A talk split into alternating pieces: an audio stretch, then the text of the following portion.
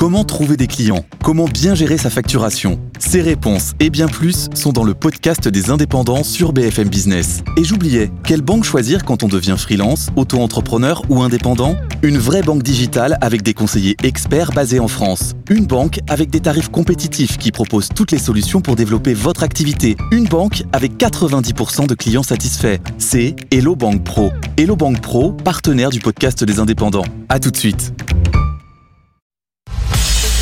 BFM Business, BFM Bourse, la carte IMO.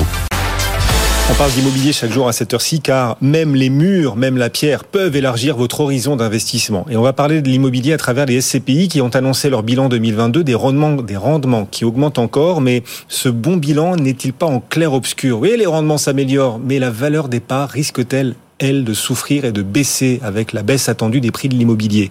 Il vient tenter de répondre concrètement. Raphaël Oziel est avec nous. Bonjour Raphaël. Bonjour Guillaume. Le président de la boutique Déplacement.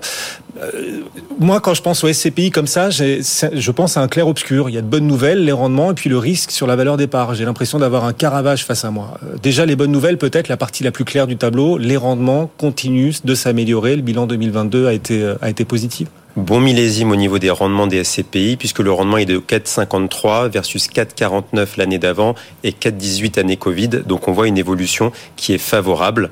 Maintenant, vous avez raison, ce clair-obscur ou cette interrogation est liée à, bah, on parle de baisse des prix de l'immobilier, donc on peut se poser la question, bah, qu'en est-il du patrimoine des SCPI Exactement. Est-ce que la valeur du patrimoine des SCPI dans le contexte d'inflation, de remontée des taux et de possible baisse des prix, est-ce que cette valeur du patrimoine va baisser?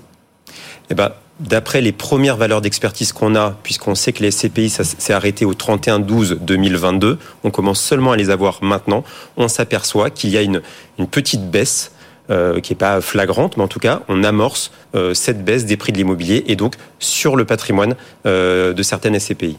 Ok, la baisse qui débute, qui démarre, en tout cas qui envoie ses premiers signaux et qui est amenée à vos yeux à se poursuivre. Comment est-ce que l'investisseur qui nous écoute doit aborder cette question? Parce que bien sûr, quand j'investis en SCPI, je cherche du rendement, mais je peux aussi chercher la plus-value au moment de la revente de la SCPI. Si euh, la valeur du patrimoine baisse, je risque au contraire des moins-values. Tout à fait. Alors bon, il faut savoir que c'est un peu les vases communicants. Il y a quand même deux, trois points positifs de cette situation. L'indexation sur les, les baux. Donc il y a une SCPI qui nous indiquait avoir augmenté les loyers de plus 6,5%. C'est une SCPI allemande puisqu'il y a une inflation qui est euh, très importante de 7,5 et 8%. Le deuxième point qu'on peut euh, qu'on peut avancer, c'est qu'avant les placements sans risque ne rapportaient rien et donc du coup quand une SCPI euh, était en attente d'investir, ça lui coûtait cher et ça pouvait faire baisser les rendements. Or, certaines SCPI nous ont dit ah bah maintenant on est, on peut être plus attentiste justement par, par rapport à ce climat qui est incertain. Et par exemple la SCPI Activimo nous a indiqué qu'elle plaçait sa trésorerie à 3%. Donc ça c'est le deuxième point.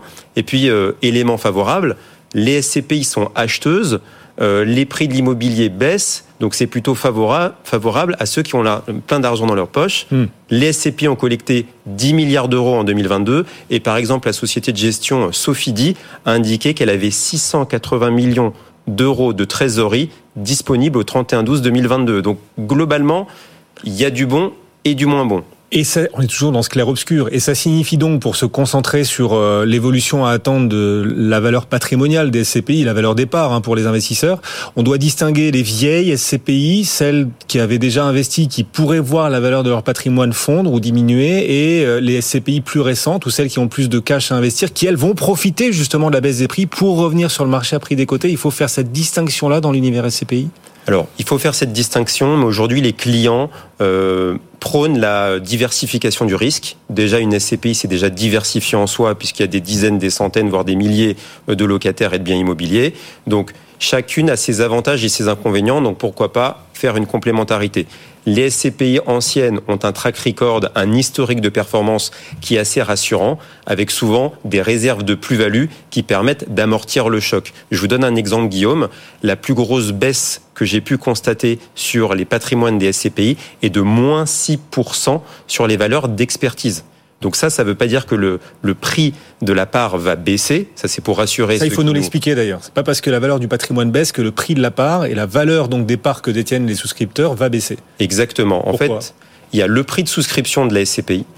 Et ce que nous on regarde tous, c'est la valeur d'expertise dite de reconstitution si on devait recréer une SCPI, refaire en comprenant les frais de souscription et les frais de notaire, quelle serait cette valeur de part?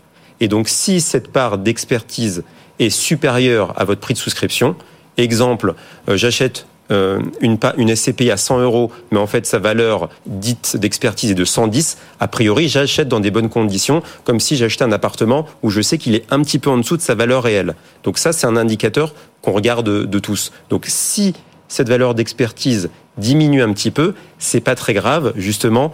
Il, il faut un matelas aujourd'hui, c'est recommandé pour amortir les chocs. Et donc, une SCPI qui a baissé de 6 points sa valeur d'expertise, et eh ben comme elle avait 10% de marge, et eh ben l'amortisseur, hmm. donc ça adoucit un petit peu euh, la chute.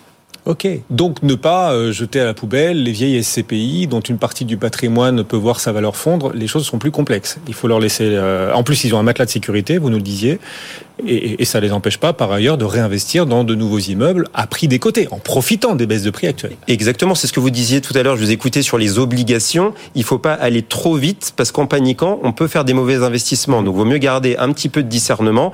On va plutôt essayer de picorer là où on peut euh, avoir des opportunités. Ok. Est-ce que malgré tout, il faut privilégier dans ce contexte de baisse peut-être à venir des prix de l'immobilier, à venir ou en cours, est-ce qu'il faut privilégier les SCPI les plus récentes qui ont le moins de patrimoine en portefeuille et qui donc seront les premières à profiter de ces baisses de prix en investissant? Elles ont besoin d'investir les nouvelles SCPI. Alors oui, c'est sûr que les, les, nouvelles SCPI peuvent investir compte tenu des nouvelles conditions de marché. Donc c'est sûr que c'est rassurant. Après, ce qui va un petit peu faire peur à un investissement, c'est qu'il n'y a pas, a pas d'historique derrière mais certaines SCPI récentes ont souvent des personnes aux investissements qui ont une expertise depuis 15 ou 20 ans. Donc ça, on peut regarder avec un conseiller qui a l'habitude de savoir un petit peu euh, qui est derrière euh, euh, les manettes. Et, et, par ailleurs, les SCPI sans frais de souscription peuvent être intéressantes. Alors je rentre pas dans le débat de est-ce qu'elles ont plus ou moins de frais par rapport aux SCPI à frais classiques. Je pense qu'in fine c'est la même chose, mais en tout cas il y a un, un avantage qui est indéniable, c'est qu'elles n'ont pas de frais de souscription.